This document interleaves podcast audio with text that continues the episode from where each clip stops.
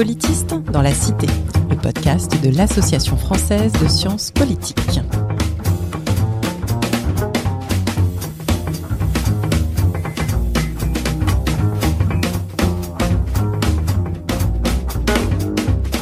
Bonjour et bienvenue dans Politiste dans la Cité, le podcast qui vous parle des sciences du politique et de leur contribution à la vie politique en France et à l'étranger.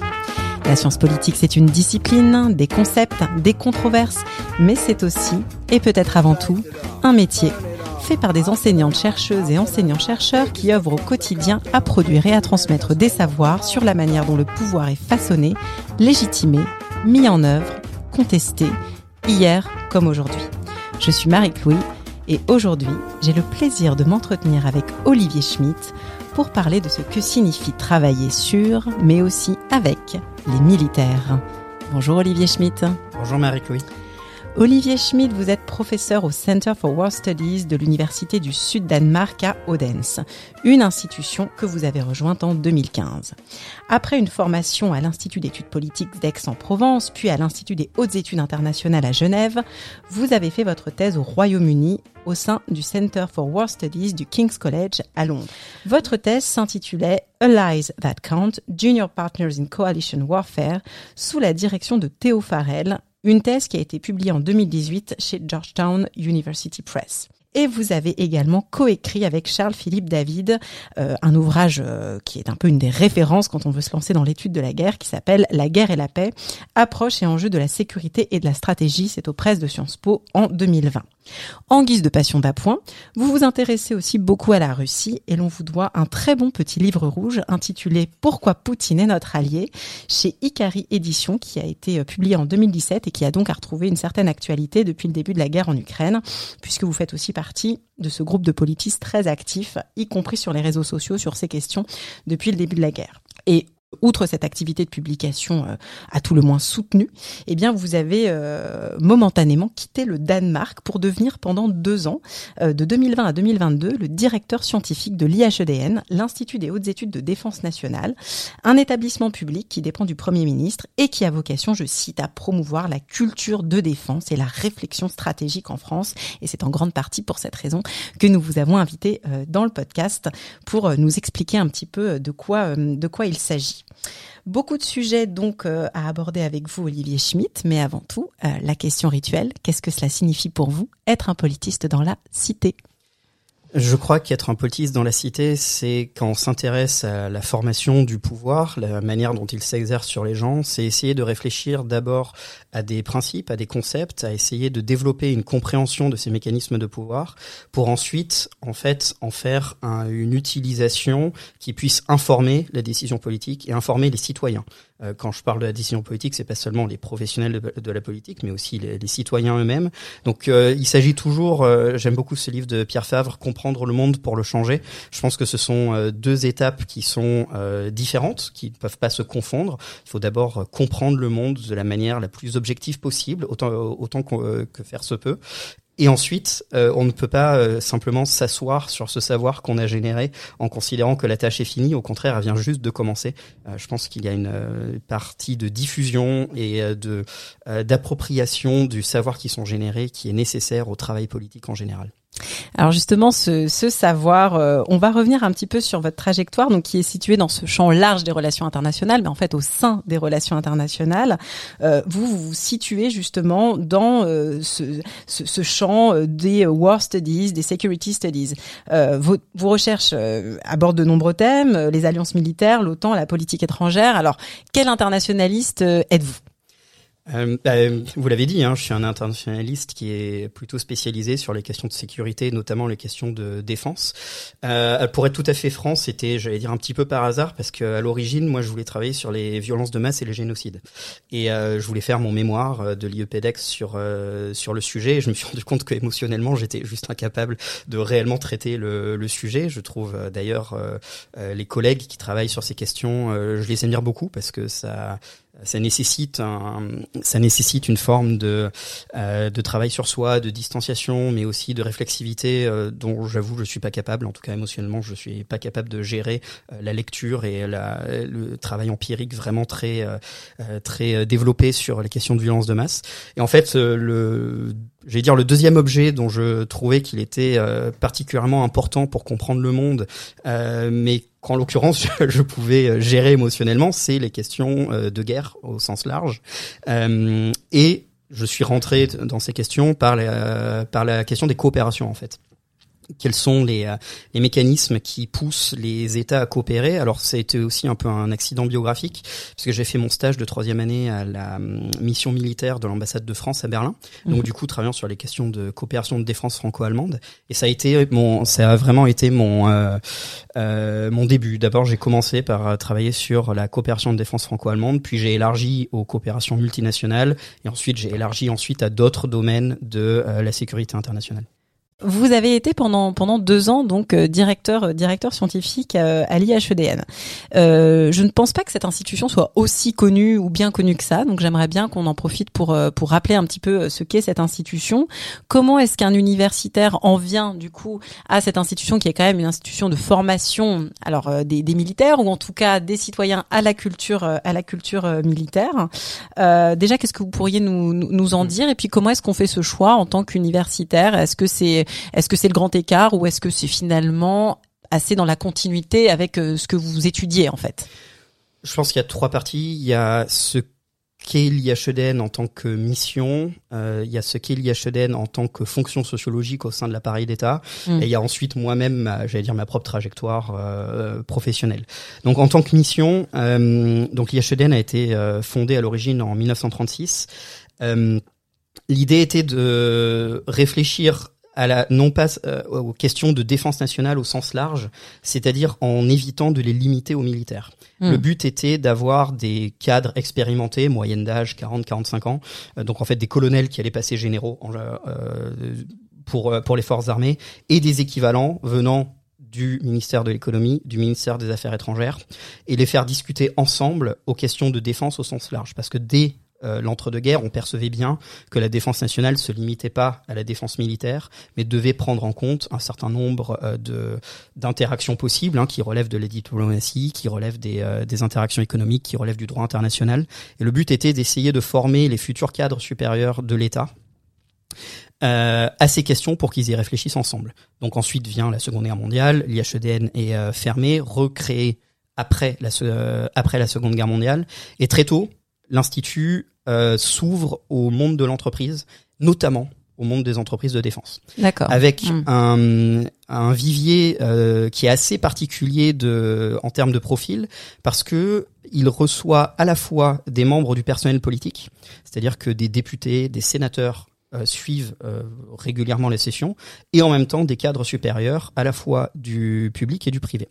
Ça c'est l'histoire, euh, j'allais dire, entre les années 50 et les années début des, début des années 2000. Mhm. Donc en tout cas, ce qui est très clair déjà, c'est que c'était pas du tout une institution pensée uniquement pour les militaires. Non, dès le début, c'est une mhm. institution qui est civilo-militaire et c'est pour ça qu'elle est rattachée au Premier ministre, mhm. qui est en plus sous la Ve République constitutionnellement responsable de la défense nationale, mm. euh, et pas au ministère des Armées ou au ministère, de la Défense à l'époque. Et depuis 2015, on a ramené, on a rajouté en fait trois sessions supplémentaires. Une sur les enjeux et la stratégie maritime, étant donné le contexte de globalisation économique qui est en termes d'infrastructures basé notamment sur le commerce international rendu possible par la navigation maritime. Donc du coup, il y avait tout un enjeu lié à la sécurité maritime une session sur euh, la cybersécurité et euh, une session qui a été créée en fait cette année qui s'appelle défense et sécurité économique hmm. où l'idée était de réfléchir aux articulations qui sont rendues possibles par les interdépendances consenties dans le domaine économique comment elles peuvent être instrumentalisées dans des euh, dans des objectifs politiques et le but a été de euh, créer maintenant une seule session unique avec cinq majeurs, ce qu'on appelle des majeurs, euh, et un tronc commun à toutes ces majeures et ensuite des parties de spécialisation. En pratique, ça comprend environ 250 auditeurs, qui sont donc tous quatre euh, cadres supérieurs, environ un tiers de militaires, deux, tiers de civils. Il y a aussi des sessions en région qui sont d'une durée de quatre semaines et il y a cinq sessions par an et aussi des cycles jeunes qui sont une semaine. Euh, il y a six ou sept cycles par an. Donc le but c'est de sensibiliser aux enjeux de défense à différents différentes étapes en fait de la carrière euh, à travers ces différents dispositifs. Vous avez parlé de cycle et de session, donc c'est-à-dire ça dure combien de temps en gros une formation à l'IHEDN euh, Alors c'est variable. Ce qu'on appelle maintenant la session nationale avec les cinq majeurs dont j'ai parlé, ça dure en fonction de la majeure entre 40 et 50 jours. D'accord. Durant l'année principalement les vendredis et les samedis. Donc c'est mmh. quand même un engagement euh, personnel. Mais c'est des formations donc d'appoint entre entre guillemets. Tout à fait. Et là, on rentre mm. en fait dans la partie fonction sociologique de, mm. de l'IHEDN. Donc là, ce que je voulais expliquer, c'est la mission originelle. La fonction sociologique telle qu'elle avait été euh, accaparée en partie par euh, les élites françaises, l'IHEDN était devenue et reste toujours une partie du cursus honorum obligatoire pour les élites françaises pour être bien vu sur la scène parisienne. Une sorte d'ENA pour les militaires. Euh, même pas forcément que pour les militaires d'ailleurs. C'est pas un ENA, c'est pas un ENA parce que c'est bien au-delà de l'ENA en fait. Euh, et comme ils mm. ont entre 45 et 50 ans, ils sont déjà au grade de sous-directeur, voire directeur d'administration centrale. Donc ce sont déjà des gens qui sont qui ont coché toutes les cases, qui ont déjà été mm. fortement sélectionnés. D'accord. Et euh, non, c'est vraiment quelque chose qui est plutôt au moment où on passe de cadre supérieur à cadre dirigeant. Et le problème de, c'est que de manière très française, ça c'est devenu voilà cette étape un peu obligatoire d'un institut qui est en fait très peu connu à l'extérieur, mm. mais très connu et très prestigieux dans un milieu assez restreint. Mm. Euh, d'où l'enjeu qui est, euh, et ça va faire le lien avec la partie biographique, où euh, enfin il y a un problème d'utilisation des ressources publiques à partir du moment où fonctionnellement ce que fait l'institut, c'est doter c'est donner à des gens qui sont déjà surdotés en capital social, économique et culturel mm. l'accès à un réseau supplémentaire. On peut effectivement légitimement se poser la question de l'utilisation des deniers publics dans, dans euh, de cette manière, et c'est pour ça que j'avais euh, que enfin voilà j'avais été recruté par le directeur de l'époque, le général Destremo, pour euh, essayer de, conduire la réforme de l'institut, donc passer de ces différentes sessions à une session unique, et surtout donner un aspect formation beaucoup plus important, avec euh, introduisant un certain nombre de nouveautés, alors notamment des travaux de comité qui soient désormais rigoureusement euh, méthodologiquement encadrés. Donc on a développé une méthode prospective qui est en fait utile pour les auditeurs puisqu'ils apprennent une méthode particulière. De, et c'est une méthode des sciences sociales? Tout à fait. Ah, oui, oui, c'est basé sur des travaux classiques de, de sciences sociales sur la manière de faire la prospective. Euh, on a introduit en fait ce qui semble en fait avec le recul délirant, mais qui n'existait pas, mais un soutien documentaire en, en, mhm. fournissant des articles. Alors moi, c'est vrai que je pousse pour mettre euh, des articles scientifiques régulièrement, mais euh, comme c'est moi qui, qui avait la main sur cette cette lettre, je pouvais le faire assez librement. ce qui était d'ailleurs très apprécié hein, des, des, auditeurs, c'est assez agréable. on a introduit des exercices de simulation qui euh, mettent les auditeurs en situation de, décision. Par exemple, on a simulé une loi de programmation militaire avec les auditeurs. Donc en fait, en un jour et demi, les auditeurs doivent reproduire en condensé le cycle qui conduit à une loi de programmation militaire. Donc le fait de simuler cet exercice, ça leur permet de se rendre compte du fait que à partir du moment où on a décidé qu'on avait la dissuasion, que ça coûtait X, qu'on avait euh, un nouveau porte-avions que ça coûtait X et que euh, on avait tel, tel volume de force, en fait, les marges de manœuvre sont extrêmement faibles si on veut maintenir un certain niveau d'activité militaire. Et le fait de toucher du doigt ces contraintes et cette enveloppe, voilà, tout ça sont des choses qu'on a qu'on a pu introduire.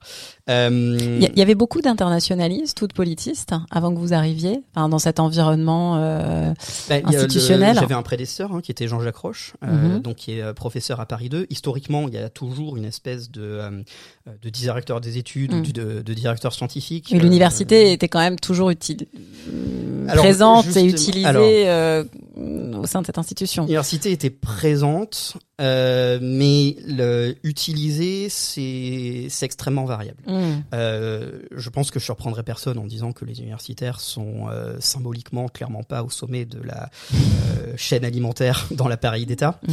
Euh, il y a toujours le côté où, bon, voilà pas d'expérience pratique, euh, donc du coup on se demande bien ce que ça peut apporter, tout ça est très théorique euh, et ainsi de suite.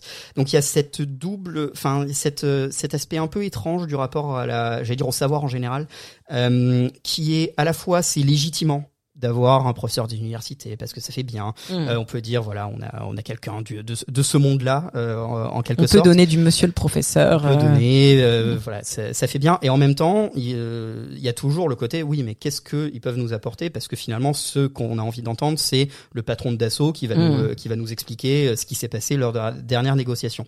Et pour moi, c'est lié à un problème vraiment structurel de formation euh, en France, où en fait, on est un pays qui sait extrêmement bien sélectionner. On passe notre temps à sélectionner, on ne sait absolument pas former. mm.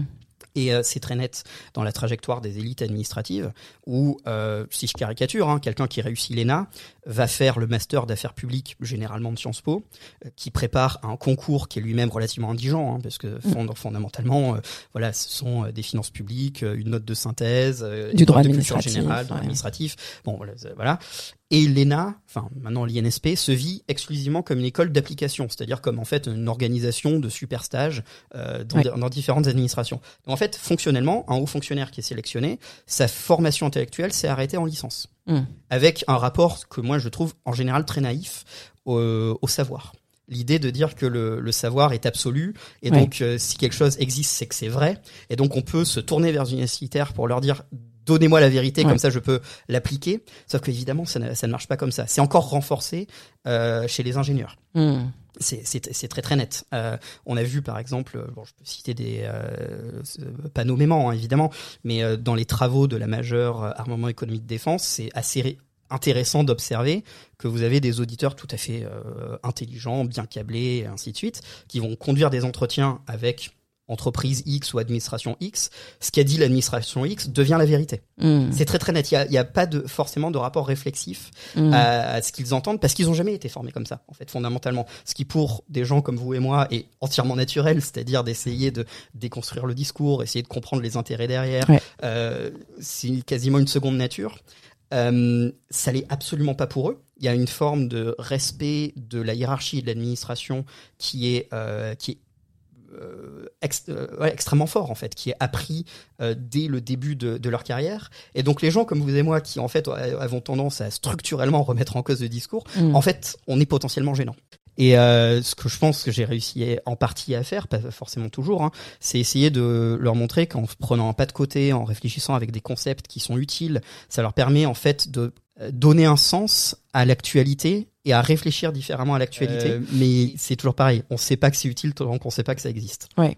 Quelle est la différence entre euh, l'IHEDN et euh, un institut dont on peut avoir l'impression de, de loin qu'il est assez proche, qui est l'IRSEM, euh, l'Institut de recherche euh, stratégique et, et militaire? Euh, L'IRSEM est un, institut qui fait exclusivement de la recherche. D'accord. Ce qui est d'ailleurs assez étrange parce qu'on est littéralement à 30 mètres les uns des autres dans Mm. le sur le site de l'école militaire. Mais sur le site de l'école militaire, vous avez euh, trois institutions qui font exclusivement de la formation, qui sont l'école de guerre terre pour les jeunes officiers de, de l'école de guerre, l'école de guerre interarmée, Mm. donc c'est pour les officiers qui ont 30-35 ans qui ont réu- réussi le concours, l'IHEDN, exclusivement de la formation, et un institut qui fait exclusivement de la recherche, qui est euh, l'IRSEM.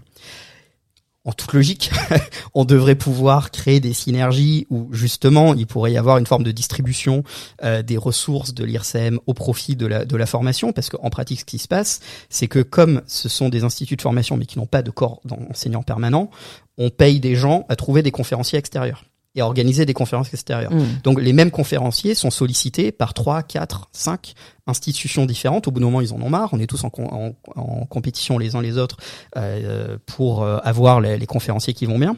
Idéalement, on devrait pouvoir rationaliser ça, sauf qu'on est dans des chaînes administratives qui sont différentes au sein du ministère des Armées. L'IHEDN, c'est Premier ministre, donc les, les chefs sont pas les mêmes, les chaînes de commandement sont pas les mêmes. Mais oui, il y a euh, beaucoup de synergies qui sont à trouver. Il y a beaucoup de déperdition d'énergie, c'est sûr. Et à l'IHEDN, du coup, la contribution que peuvent faire des politistes spécialistes de relations internationales, c'est quoi C'est de, de venir parler quelques heures pour euh, pour former. Quel est euh, Mm. Est-ce que c'est un est-ce que c'est un, un débouché d'une certaine manière pour euh, pour des politistes internationalistes? Bah, très concrètement, c'est un vivier de conférenciers. D'accord. C'est que, par exemple, dans un cycle jeune ou dans une session en région, il y a toujours des conférences un peu obligatoires. Alors, il y a une conférence qui s'appelle Panorama du monde contemporain, quoi, Mm. qui est extrêmement large. Mais euh, bon, en général, c'est vrai que c'est moi qui ai, ou certains collègues qui, qui la donnent. Mais si on est indisponible, on va s'appuyer. J'en sais rien. Si la session se passe à Bordeaux, on va aller voir euh, les politistes de l'IEP ou de l'université de Bordeaux. Alors non, non, est-ce que vous pouvez intervenir? Voilà, il y a un certain nombre de membres de l'association qui sont intervenus euh, euh, pour pour l'institut. Donc la première contribution immédiate, c'est comme un vivier de conférenciers. Alors c'est un peu le problème de l'IHEDN, c'est que par moment, c'est on a l'impression que l'institut fondamentalement est un organisme qui met des conférenciers face à des auditeurs dans une salle mm. euh, à un certain et si c'est que ça dans dix ans c'est remplacé par une intelligence artificielle fondamentalement hein. euh, voilà faut faut pas se mentir donc euh, voilà il y a un projet du général Durieux de faire plus que ça mais il y a pu avoir historiquement la tendance de définir la mission comme étant un conférencier dans une salle face à des auditeurs à, à telle heure est-ce que vous avez eu des réticences du côté des universitaires euh, qui peut-être ne connaissaient pas forcément l'IHEDN à venir s'exprimer euh, dans ce type euh, mmh. de cadre où globalement les gens sont plutôt contents de se dire bah tiens je vais je m'exprimer devant un public de professionnels parmi lesquels il y a des militaires mais pas que. Enfin mmh. comment est-ce que vous avez perçu la la la, la, la qualité de, de ce dialogue? Euh, alors sur les gens qu'on a contactés, alors il y a forcément un biais de sélection parce que en général on contacte des gens dont on sait qu'a priori mm. ils vont dire oui, enfin ou en tout cas qui qui qui seraient qui seraient intéressés. Euh, généralement, ils sont contents de venir euh, s'exprimer devant l'institut parce que c'est un public intéressant. Hein. Ce sont des gens, euh, les auditeurs ont de de l'expérience. oui, je précise quand je parle d'auditeurs, ce sont les ce sont, j'allais dire les les, les étudiants de l'IHEDN. Ce sont des gens qui ont de l'expérience, qui ont des responsabilités, qui ont beaucoup de choses à partager. Donc c'est un public qui est intéressant, hein, mm. honnêtement classement. Euh, donc j'ai jamais eu trop de problèmes, mais ça m'est arrivé que euh, voilà. Des, euh, alors je me rappelle d'un mail de gens me disent d'un maître de conférence dans une université parisienne me disant j'ai comme principe de ne pas collaborer avec les institutions de l'État. Mais alors derrière ça justement, est-ce que il y a aussi il y a aussi cette idée que peut-être cette mauvaise perception, ce biais que en fait l'IHEDN, ça serait une institution peut-être trop nationale ou nationaliste ou patriotique euh, un peu conservatrice.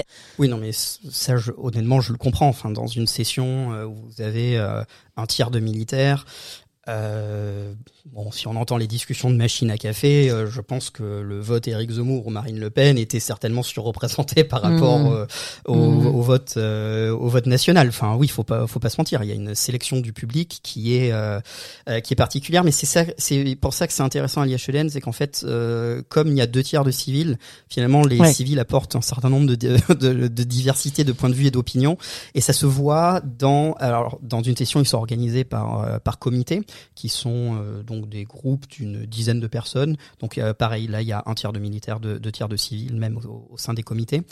Et euh, quand on observe les discussions au sein des comités, on voit très clairement euh, une, les diversités de, de, profils. Mais je peux comprendre, hein, euh, très franchement, une réticence à, à se dire, oui, j'ai pas envie d'intervenir devant un, un, parterre qui est, j'allais dire, tourné vers la défense nationale. Effectivement, si on intervient là-dedans, c'est que a priori, on a tendance à penser que la sécurité internationale et la défense nationale sont pas des choses absurdes. Et est-ce que vous avez noté euh, d'autres euh, obstacles? Alors vous avez parlé des obstacles administratifs, des cultures organisationnelles assez figées, des, des, des, des systèmes et des, des, des, centres de recherche qui ne coopèrent pas forcément, euh, de ces perceptions, euh, voilà aussi un peu, un peu négatives dans les dans les deux sens. Est-ce que il y a d'autres obstacles selon vous à un meilleur dialogue entre les praticiens de la défense et de la sécurité et les universitaires qui travaillent sur sur ces questions dont on a vu aussi qu'ils sont très divers. Hein, euh, quand on se dit spécialiste de la sécurité, voilà, euh, il y, a, y, a, beaucoup de sous-tendances. Alors, euh, est-ce que vous mm. voyez d'autres d'autres obstacles? Je pense que l'obstacle principal, c'est que symboliquement, le savoir n'est pas du tout reconnu au sein de l'État. Mm. On a voilà le mode de sélection des élites françaises fait que on survalorise comme je disais la sélection et ensuite un certain type de produit intellectuel qui est la note et ensuite on considère que les gens qui ont une expérience en fait, c'est ça qui est, qui est valorisé. Donc l'idée même de, euh, de savoir euh, pas quelque chose qui est euh, symboliquement reconnu comme étant légitime. Ce qui est d'ailleurs assez différent euh, de moi ce que j'ai pu euh, expérimenter, euh, que ce soit au Danemark, aux États-Unis ou au Royaume-Uni, où les élites administratives et politiques proviennent des mêmes universités que les élites du monde de la recherche. Et donc du coup, symboliquement, le, je pense que le principal problème, il est lié à cette déconnexion complète qui est réelle, hein, des des savoirs administratifs et des savoirs scientifiques en quelque sorte. Donc beaucoup plus en amont finalement. Ah, et je pense que c'est très en amont. Je pense que c'est très en amont et ça crée en fait des euh, des incompréhensions des deux côtés, avec parfois aussi des euh, des, des, pertes littérales de, de savoir des deux côtés. Un exemple que j'aime bien donner, c'est que euh, aujourd'hui en France, si on veut parler de sujets de dissuasion nucléaire, maîtrise des armements conventionnels, euh, des traités qui organisent mm. euh, ces, euh, toutes ces questions de désarmement. Aujourd'hui, la meilleure expertise, elle n'est pas à l'université, elle est dans l'administration. Mm. Elle est au sein de la direction des affaires stratégiques et du désarmement du Quai d'Orsay, qui a maintenu une expertise particulièrement forte sur, ces sujets, dont à mon avis, il n'y a aucun universitaire aujourd'hui en poste qui peut prétendre en, termes d'équivalence de compétences à la fois techniques mm. sur les sujets, mais vraiment euh, physique en fait de comment fonctionnent des armes chimiques ou des ou des armes mmh. atomiques, mais aussi juridique, des cadres juridiques internationaux et de l'historique des négociations. Donc il y a aussi une perte de savoir, j'allais dire, euh, au sein de l'université sur certains sujets, puis qui ne s'est pas forcément intéressé à, à ces sujets-là. Et en même temps, euh, moi j'ai très souvent vu des, des officiers supérieurs ou des voilà des, des hauts fonctionnaires qui nous disent on aurait besoin de connaissances là-dessus parce que nous en interne on n'a pas le temps et on n'a pas les compétences pour générer des connaissances spécifiques et comment est-ce qu'on fait? Comment euh, euh, vers qui on se tourne? Et euh, j'ai trouvé que cette cette forme de, de, méconnaissance, de, de ne pas pouvoir identifier un partenaire naturel pour pouvoir récupérer des idées, c'était assez révélateur du fonctionnement. Alors il y a quelques j'allais dire, il y a quelques structures qui euh, permettent cette facilité. Par exemple, le CAPS, hein, le Centre d'analyse et de prospective stratégique euh, au Quai mm. d'Orsay, qui est une petite cellule qui est rattachée directement au ministre, fait un travail remarquable de mm. lien entre euh, le, le, monde des think tanks et le monde de l'université et le monde de l'administration. Euh, mais ça reste assez minoritaire en fait hein, au sein des administrations. Alors, on va clore sur l'IHEDN parce qu'on a d'autres sujets à aborder, mais avant de clore quand même, pourquoi vous êtes parti? De l'IHEDN De l'IHEDN. Euh, il y a une question euh, de qualité de vie au Danemark euh, qu'on ne trouve pas à Paris. Et il y a aussi le fait que moi j'aime beaucoup être enseignant-chercheur. là j'ai fait pendant deux ans du fondamentalement de la gestion de projet. Mm. je me suis je me suis rendu compte que j'aime pas particulièrement être un manager pour être franc. par contre j'aime beaucoup enseigner et j'aime beaucoup euh, écrire. Et euh, j'ai clairement pas eu le temps de le faire suffisamment ces deux dernières années je le regrette. Donc il y a aussi euh, un côté où oui finalement je suis content d'avoir pu à ma petite échelle contribuer à une circulation des, des savoirs académiques au sein de l'administration mais j'aime bien produire ce type de savoir aussi. Alors justement, euh, vous n'avez peut-être pas eu le temps de beaucoup écrire, mais euh, ces derniers temps, euh, et malheureusement vu le contexte de la guerre en Ukraine, vous avez été très sollicité pour votre expertise, en tout cas pour vos travaux sur la Russie, et notamment un, un petit ouvrage hein, que je citais en introduction, un ouvrage qui a eu qui a eu quand même un, un certain succès. Pourquoi Poutine est notre allié J'aimerais que vous reveniez d'abord sur la jeunesse de cet ouvrage, parce que c'est un ouvrage délibérément, enfin tourné vers le grand public, qui est très court et qui euh, qui se présente voilà sous, sous l'idée de, de, de, dénoncer certaines idées reçues, euh, idées reçues euh, que vous avez contribué justement là à nouveau à désamorcer dans le contexte de la guerre, dans le contexte de la guerre en Ukraine. Vous êtes beaucoup beaucoup intervenu. Donc j'aimerais bien qu'on revienne un petit peu sur ce sur ce livre et sur ce que vous en avez fait jusqu'à aujourd'hui. Alors sur la jeunesse de l'ouvrage, ça, ça commence euh, comme toujours au tournant vert avec euh, euh, quelqu'un qui s'appelle Olivier Chopin, qui euh, qui a travaillé pendant plusieurs années à Sciences Po, hein, pour qui était au, notamment au campus de Reims, qui qui dirigeait une petite collection, qui dirige toujours d'ailleurs une petite collection grand public chez un éditeur lillois qui s'appelle Ikari, et la question, la collection s'appelait les pourquoi.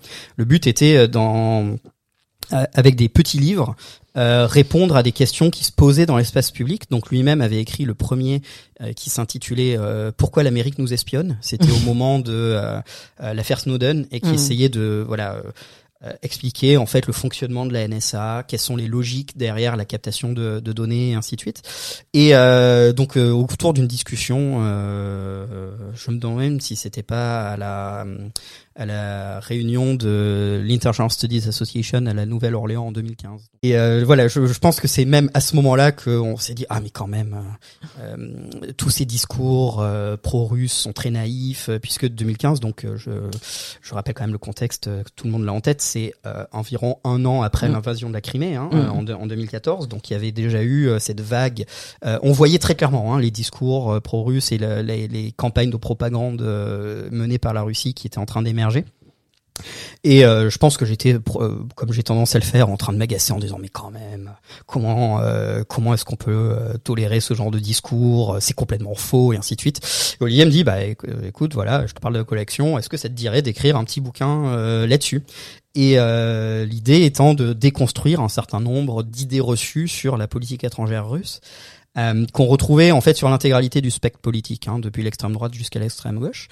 Et euh, la politique étrangère russe ou la politique étrangère française vis-à-vis de la Russie Un peu des deux, c'est-à-dire euh, en fait que fait la Russie et quel est le discours que nous nous tenons vis-à-vis de la Russie. Hmm. Et, euh, et, comme euh, voilà, je trouvais le projet amusant euh, et que ça me permettait d'éviter d'avoir à reprendre ma thèse pour la publication parce que je voulais plus y toucher pendant un an et demi, ça m'a ça m'a occupé et oui, c'est c'est comme ça que c'est devenu ce petit livre au titre volontairement provocateur. pourquoi Poutine est notre allié et le point d'interrogation derrière est important.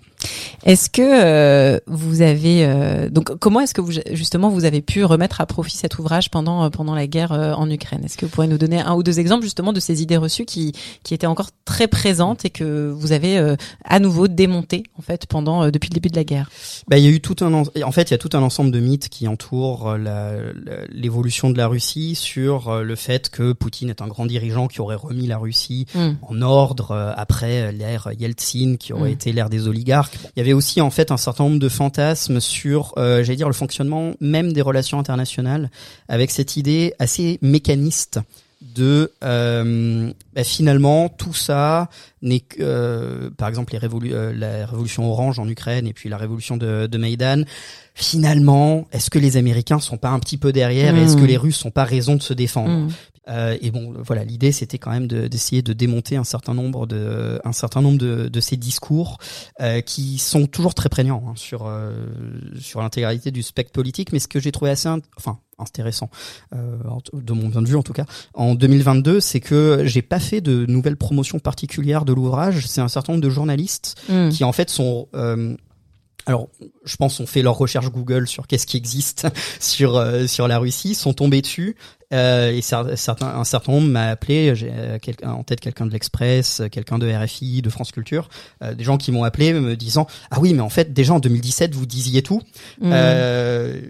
est-ce que vous, vous, pouvez refaire la même en 2022 mmh. Et donc en fait, l'ouvrage est une forme de seconde vie euh, contextuel, mais qui a été récupéré par les journalistes eux-mêmes. J'ai pas fait de promotion particulière. Et justement, être directeur des études en même temps euh, à l'IHEDN, c'était pas un problème pour euh, justement parler aussi ouvertement, en tout cas avec des positions assez tranchées, assez claires sur sur la guerre en Ukraine? Oui, alors j'ai jamais cité mon affiliation au IHEDN quand je suis intervenu dans les médias. Mmh, ça, c'était une forme de. c'était l'IHEDN qui vous l'avait demandé Non, et je pense même que mon directeur aurait été tout à fait compréhensif mais euh, j'avais juste pas euh, pas envie qu'il reçoive un coup de fil de Matignon euh, hmm. disant qui c'est votre gars qu'est-ce qu'est-ce qu'il est en train de faire? Lui-même je pense qu'il m'aurait laissé faire sans, sans aucun problème mais ça c'était c'était par voilà je voulais pas lui lui lui causer de je voulais pas lui causer de problème et ça ne dénaturait rien à mon propos le fait de ne pas citer l'IHEDN donc par contre ce qui m'a hum, fortement frappé, euh, ça a été la grande demande sociale d'explication de ce qui se passait. Euh, bon, il se trouve que j'ai fait un certain nombre de plateaux sur euh, LCI, France 24 principalement. bon, c'est un dispositif que j'exècre. Hein. C'est vraiment très désagréable, je trouve. Pourquoi? Parce qu'en fait on est assis pendant trois heures le temps d'une émission, puis les sujets tournent et en fait on re, euh, d'un seul coup le, présentateur se tourne vers vous et euh, vous avez 30 secondes pour dire un, truc intelligent et vous parlez pas pendant 20-25 euh, minutes le temps que tous les autres sujets tournent. Mm. C'est vraiment un dispositif que je trouve très étrange où on peut pas réellement apporter la moindre nuance. Tout le contraire de politique dans la cité. Tout le contraire de politique dans la cité. C'est pour ça que j'aime beaucoup les podcasts. D'ailleurs, hein, mais je voilà je je l'ai fait parce que j'avais le sentiment qu'il y avait euh, qu'il y avait un, besoin et mm. que euh, et là, j'ai l'impression que ça a vraiment fait une rupture, ce qui, le, ce qui s'est passé. Il y a eu une forme de prise de conscience, alors peut-être qui est en train de s'atténuer en ce moment, mais pendant quelques mois, il y a eu une vraie demande sociale d'explication.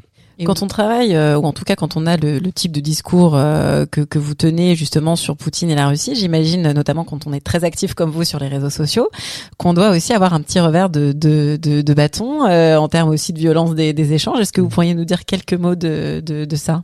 Oui, bon, j'ai été souvent, enfin régulièrement traité. Alors néocon, atlantiste, les termes, les termes varient un peu, mais bah, c'est toujours la même chose sur. Euh, Mais c'est souvent ou c'est rare Non, alors déjà euh, Twitter fait de plus en plus de filtres hein, pour euh, pour hmm. être franc, donc il y a quand même et il y, y, a maintenant un ensemble de dispositifs qui permettent d'éviter ce, ce, genre de choses, par exemple en limitant les gens qui peuvent répondre. mais c'est vrai que c'était beaucoup moins vrai en 2022, mais en 2014-2015, les commentaires sur les journaux étaient pas encore modérés. Hmm. Euh, Twitter était euh, beaucoup plus euh, libertaire que ce, que ce qu'il est aujourd'hui. Il y avait des, une violence verbale qui était beaucoup plus forte parce que derrière, il y avait aussi évidemment des à la fois une adhésion de la part de la population à ce type de discours, euh, mais il y avait aussi de vraies stratégies de la part euh, de, de, la Russie de promouvoir ce type de discours aussi, donc euh, qui contribuait à la, à la, fragmentation. J'ai l'impression, de mon point de vue, alors c'est peut-être que je me suis habitué, habitué, je sais pas, mais je, je, le vois beaucoup moins. Je me rappelle d'un en 2015 d'avoir été mis en avant par Français de souche euh, Rappelez-nous euh, peut-être. Site euh, d'extrême droite euh, bien connu, mais qui est aussi très actif sur Twitter. Et là, j'ai vu ce qu'était ce qu'on appelle vulgairement, vulgairement un shitstorm euh, hmm. de, de, la part de d'extrême droite. C'est très impressionnant parce que vous avez, des, enfin, à un moment, j'ai désactivé l'application pendant 48 heures hmm. parce que j'avais des notifications toutes les secondes. D'accord. Euh, hmm. Pendant, ouais, environ 36 heures de, de gens d'extrême droite qui ouais. reprennent l'intégralité du discours. Ça, j'ai trouvé ça très impressionnant et en fait, euh, on le ressent physiquement. Je, je, vous rappelle que je, je tremblais en en, en, prenant le portable parce qu'en fait, on a envie de répondre parce que et c'est là, euh, c'est là qu'est le piège, c'est que les gens comme vous et moi, on est dans une, euh, j'allais dire, dans un ethos de du dialogue, ouais. fondamentalement. Et pour vous, c'est important d'être présent sur les réseaux sociaux et notamment sur Twitter. Vous êtes je sais pas si c'est important, mais euh, ce qui est, euh, je me rappelle d'un collègue senior quand je faisais ma thèse qui m'avait dit quand vous avez un quand vous avez un argument euh, intellectuel, vous devez être capable d'en faire un livre, un article scientifique, une tribune et un tweet. C'est-à-dire qu'il faut qu'on soit capable d'articuler différents registres de discours pour parler à des populations différentes. Euh, de ce point de vue-là, je pense que c'est pas un mauvais conseil. Je pense que euh, oui, euh, les politistes, en tout cas d'une manière générale, les gens qui produisent du savoir, ont des choses intelligentes à dire, y mm. compris dans un format qui n'est pas le format habituel dans lequel on, dans lequel on s'exprime. Euh, après, moi j'avoue, je suis arrivé sur Twitter un peu par hasard en 2011 parce qu'une amie m'a dit tu vas voir, c'est rigolo, inscris-toi. En fait, je me suis rendu compte que ça me permettait assez rapidement de voir un certain nombre d'articles de mm. presse ou scientifiques que j'aurais pas forcément vu passer autrement. Donc euh, ça, a, ça a commencé à remplir une fonction de veille euh, scientifique. À partir du moment où je euh, voilà, j'ai soutenu ma thèse, je me suis senti un petit peu plus légitime pour aborder un certain nombre de sujets qui relevaient de mon domaine d'expertise. Oui, j'ai commencé à faire des interventions un peu plus régulières, mais pour moi Twitter est pas exclusif d'autres modes d'intervention dans l'espace public, au contraire. J'aime beaucoup le, la, la, maxime un livre, un article, une tribune et un tweet. Je pense que c'est c'est intéressant. Ça, ça, me plaît bien en tout cas. Euh, on va terminer par la question de l'internationalisation. Euh, je l'ai dit, hein, vous avez euh, précocement euh, décidé de de partir à l'étranger. Ce serait sans doute trop long de vous demander pourquoi ce choix de, de l'internationalisation, mais plutôt qu'est-ce que vous en retirez mm. et qu'est-ce qui selon vous est bon et qu'est-ce qui est peut-être euh, particulièrement difficile aussi dans mm. l'internationalisation euh, bah, je, je peux peut-être répondre au choix hein, parce que c'était franchement complètement par hasard. euh, moi à l'époque quand j'ai fini euh, Sciences Po je pensais que je voulais travailler pour l'ONU et que et donc euh, de manière comme assez beaucoup de comme beaucoup de gens et qui sortent de d'IEP hein. euh, et en fait une très bonne préparation aux carrières de l'ONU était à l'IHEID à l'IHEID donc du coup j'y Mm. suis allé et euh, là je me suis rendu compte de ce qui était en fait des séminaires de recherche euh, ça m'a beaucoup plu et Mm. je me suis dit tiens si je pouvais faire une thèse et là j'ai parlé avec mes enseignants qui m'ont dit écoute étant donné ce qui t'intéresse euh, on pense que euh, voilà soit aux États-Unis soit euh, soit à Kings ça, ça tirait très bien et j'avais euh, j'avais déjà deux masters j'avais pas envie de refaire un processus aux États-Unis où il y a, avant de commencer la thèse il y a deux ans de Ouais. coursework donc du coup je me suis orienté vers la Grande-Bretagne mais parce que Ça, il faut euh, peut-être le rappeler pour ceux et celles qui ont des, des, des, des- un rêve américain. euh, avant d'entrer en thèse aux États-unis, on vous fait quand même repasser Ah oui, oui, il y a, euh, y a tout un deux, tas de cours a- et d'examens assez, Il y a deux ans euh, de assez cours avec euh, deux ans de cours avec à la fin ce qu'ils appellent les COMS, Ouais. donc le Comprehensive Exam, qui est euh, oui la grosse synthèse de. Ouais. euh, en fait, euh, ils tournent, ils transforment les gens en encyclopédie vivante de la discipline. Ouais. Donc moi j'avais pas envie de faire ça parce que voilà je trouvais deux masters, bon ça va. Euh, j'avais envie de commencer déjà à écrire la thèse, donc du coup je me suis retrouvé au Royaume-Uni et on m'avait dit bon bah King's College c'est les meilleurs euh, dans le monde sur ces questions-là. Bon bah j'y suis allé et euh, il y avait pas de stratégie derrière, hein, si ce n'est Mhm. que ça a l'air bien et j'avais envie de vivre à Londres après deux ans à Genève. euh, en tant qu'étudiant c'était quand même plus sympa. Euh, et euh, voilà j'ai fait mon, mon postdoc au Canada ensuite euh, parce que je voulais me francophoniser, me refrancophoniser. Et, euh, et ensuite, bah, j'ai trouvé un poste au Danemark. Euh, un peu, euh, encore une fois, par coïncidence, ils étaient en train de monter le centre et ils voulaient quelqu'un qui avait une expérience internationale, donc euh, je correspondais bien. Est-ce que c'est une internationalisation euh, qui, euh, à votre avis, paye si on a envie de retourner en France? Pas du tout. Alors, Ah, pourquoi? Moi, j'ai- euh, compris assez tard qu'en fait, euh, symboliquement, les euh, Parce qu'on nous dit tout de suite, on nous dit toujours internationalisez-vous, faites des postdocs à l'étranger, etc. Alors, oui, mais je pense qu'il faut le stample français. En fait, euh, il le faut commencer- traduisez-nous. Oui, enfin, le, L'imprimature. L'imprimature, voilà, c'est- c'est- ça dépend de la langue qu'on veut parler. Euh, mais je pense qu'il faut euh, symboliquement garder le lien avec euh, euh, avoir une thèse française fon- euh, Ouais. fond- fondamentalement. Et l'internationalisation sert plus de, euh, en fait, de sas pour, D'attente. euh, de sas d'attente pour s'assurer d'un recrutement, parce qu'en fait je pense qu'on l'observe, hein, les, les gens dont on veut qu'ils soient recrutés vite, en fait, ils sont recrutés vite sans forcément internationalisation. Donc, je pense que le côté réseau, euh, socialisation, alors le terme poli, c'est socialisation scientifique. Mm. La réalité, c'est le réseau euh, de Mm. directeurs de thèse qui soutient ou non, euh, joue quand même très fortement. Et moi, j'ai euh, j'ai compris euh, au, au moment du postdoc en fait, euh, quand je me suis dit tiens si je, si je postulais à, des postes de maître de conf que, enfin on m'a maître de conférence. subtilement fait comprendre que j'avais zéro chance, absolument zéro chance, en n'ayant Mm. aucune distinction française, qui après, avec le recul, me va très bien parce que les conditions de travail sont pas non plus mirobolantes dans l'université française. Ce que j'observe moi hein, dans les dans les recrutements, c'est qu'il y a jusqu'à 10 ou 15 ans, euh, on était employé dans le pays dans lequel on avait fait sa thèse. Vous avez fait votre thèse en Mm. Angleterre, vous étiez en- en- embauché au Royaume-Uni, Ouais. Canada, embauché au Canada, ainsi de suite. Ce que j'observe depuis euh, 7 ou 8 ans, en fait, une convergence des marchés entre l'Amérique du Nord, donc États-Unis, Canada, euh, la Scandinavie, le Royaume-Uni, euh, une partie, quelques universités allemandes, et le- les Pays-Bas, l'Australie, Singapour et un peu la, la Nouvelle-Zélande. En fait, ce Mm. marché est complètement en train de converger Ouais. avec euh, des attentes qui sont relativement similaires. Ouais. Donc, à la fois euh, être euh, capable d'enseigner des méthodes qualitatives et quantitatives, Ouais.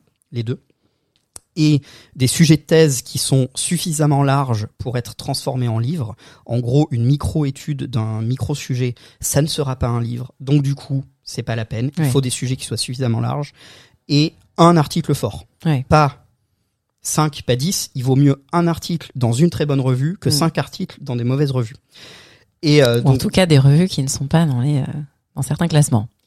Euh, oui, voilà, non, mais il y a une hiérarchie des revues. Voilà. Enfin, faut pas se mentir. Mm. Euh, Il y a un moment. euh, Non, ce ce que je veux dire par là, c'est que euh, ce qui peut être considéré comme une mauvaise revue à l'international peut être une très bonne revue dans un autre contexte. Oui, c'est tout à fait possible, mais en tout cas, dans le marché dont je viens de parler, il y a quand même une hiérarchie, une qui est hiérarchie assez, assez claire. qui est assez claire. Donc moi, je leur disais ça, et le problème, c'est que ce sont des incitations qui sont complètement différentes des incitations et des la trajectoire nécessaire pour avoir une carrière en France. Mmh. Donc en fait, le problème, c'est que dès euh, très tôt, les les les, euh, les, jeunes doctorants doctorantes doivent choisir est-ce que je dois suivre la voie française ou est-ce que je dois suivre la voie pour avoir un poste à l'international. Euh, Donc il faut choisir malheureusement mmh. assez tôt. Et bon, c'est c'est quelque chose qui qui est peut-être pas encore suffisamment dit aux doctorants, c'est que l'internationalisation euh, soit si vous devez réellement faire une carrière internationale, vous devez rentrer dans cette stratégie malheureusement très tôt dans votre carrière. Malheureusement ou heureusement, ça dépendra aussi de, des aspirations. De Malheureusement parce que il faut être encadré pour ça. En fait, mmh. il faut euh, que quelqu'un vous dise bah, telle revue c'est important, tel congrès c'est important. Et euh, bon, j'ai un certain nombre de témoignages de gens qui me disent personne me l'a jamais dit. On va terminer cet épisode euh, Olivier Schmitt avec la traditionnelle euh, question euh, insolite. Je vous ai écouté dans, dans un autre podcast que j'aime beaucoup qui s'appelle le Collimateur, qui est le podcast de l'Institut de recherche stratégique et militaire, donc l'IRSEP, dont on a parlé. Euh, et vous êtes notamment intervenu sur Star Wars et justement comment Star Wars est un excellent laboratoire de, de relations internationales. Je me demandais, dans Star Wars, quel personnage euh, seriez-vous ah, euh, moi, je suis un anonyme sur euh, Coruscant, qui est la, la planète capitale, mais euh, j'ai certainement pas un rôle important. Merci beaucoup Olivier Schmitt d'être intervenu dans Politiste dans la Cité. Merci aux auditrices et aux auditeurs pour leur écoute. Merci à l'Association française de sciences politiques de produire ce podcast. On se retrouve dans un mois pour un nouvel épisode de Politiste dans la Cité.